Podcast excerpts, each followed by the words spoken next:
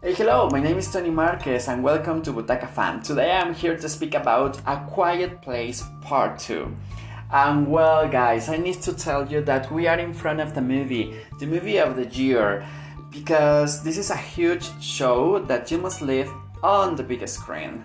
So be sure to go to the cinema because it's like a roller coaster since the very beginning, the opening, it's so high, it's so strenuous, rumorous, noisy, and after that, the movie starts to be so quiet and so silent that you don't want to eat even a popcorn. So be very careful with the things you buy, and please don't buy any nachos because uh, it's going to be almost impossible to eat them. If I want to say something bad for the movie, it's maybe the ending because, well, it's not it's not a, a bad ending. Actually, it's so huge, it's so amazing, it's so tremendous, but it's so it's so spotly because you are uh, so deep into the movie, you are living with the characters, you are suffering with them, and suddenly you saw just the final titles, and it's like, what? What happened? We want to see more, and that happened not only to me, uh,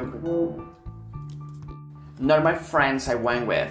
So it's an amazing movie. Be sure to go to the movies and um, expect that, right? It's a huge show.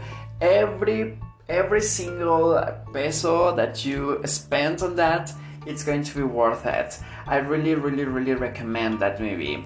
My final grade for that movie is a 9.8 and just because of the ending the thing that i told you about the ending it's uh, it's just because of that but all the rest the music the noisy things the creatures the terror the suspense it's very huge. So it's dazzling. So be sure to watch it you know? Uh, you're not going to regret it. So um, if you if you want to to watch it this weekend is exclusively on IMAX on Cinepolis.